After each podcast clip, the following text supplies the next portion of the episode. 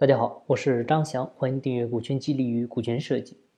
今天呢，给大家分享几个关于人性与制度方面的小故事啊，希望我们今天通过案例故事的方式呢，让大家对于人性还有规则能够有更深入的了解。我们先来看第一个，据说古代盗墓啊，一般都是要两个人啊协同作案啊，你比如打一个洞，然后呢，一个人下去去取这些珠宝玉器。另一个人呢，在上面用绳子给他系上来，但是，一开始呢，经常发生就是上面拉绳子的这个人啊，见财起意啊，抛弃了下面的同伙，自己跑路的事儿。于是呢，演变为盗墓团队呢，后来就以父子居多。但是呢，后来也发生过这个儿子扔下墓里亲爹的故事啊，所以最后就形成了一个行规，就是儿子下去取货。那老子呢，在上面拉绳子，那从此就再也没有出现过把人落在墓坑的事儿了。啊，如果说这算制度建设的鼻祖的话啊，那么我们还真的不妨是以贼为师。然后我们再来看，说这个德国人啊，通常有这么个习惯，就是前面的人呢喜欢帮后面的人扶一下门，啊，那有人就说这个德国人。啊，德国人民天生这个素质就高，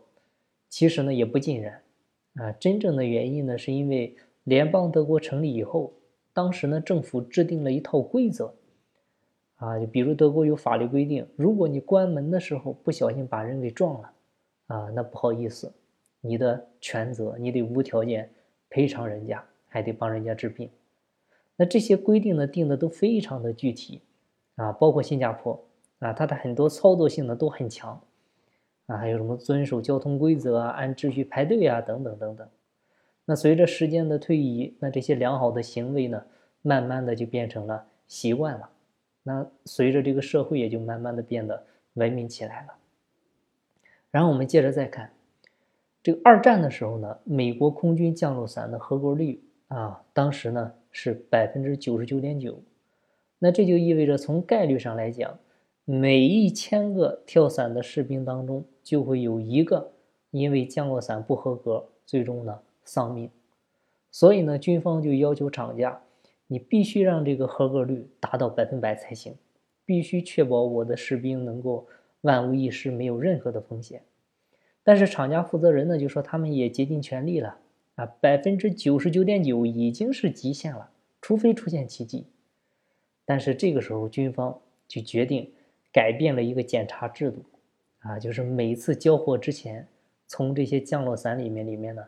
随机的挑几个出来，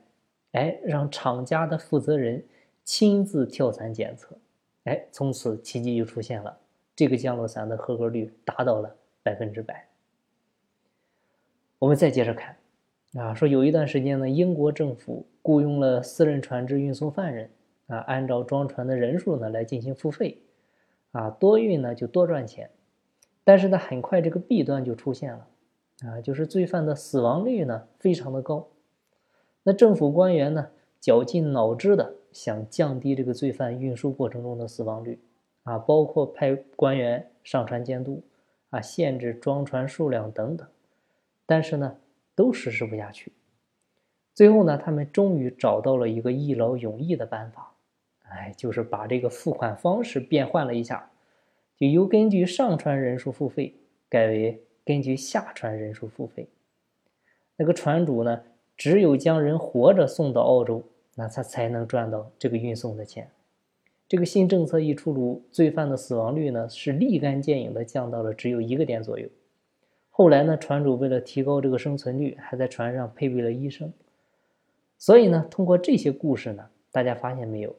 其实，无论是在组织里面还是社会里，好的制度能让坏人干不了坏事，但是不好的制度呢，很可能会让好人变坏。所以，我们没必要非要讨论人性本善还是性本恶。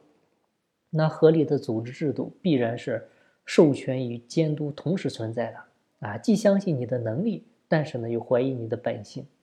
但我要用制度来激发你性格当中。天使的一面，还要用制度呢来威慑你恶魔的一面。人的欲望都是无限的，啊，有了一百万还想一千万，有了一千万呢还想一个亿，这个都很正常。他本性的好坏呢，也是随时在变的啊。只有在明晰了名分之下的责权利，哎，再有一套组织制度能够去监督，这样的话才能人尽其能啊，才会有一个和谐的环境啊。人性有光辉的一面，也有阴暗的一面。像有句话说得好，不背叛啊，只是因为背叛的筹码不够大。那这种诱惑大到一定程度，人性阴暗的一面一定会被诱发。所以千万不要相信人性，因为只有规则和制度才能让人性的阴暗无处发挥。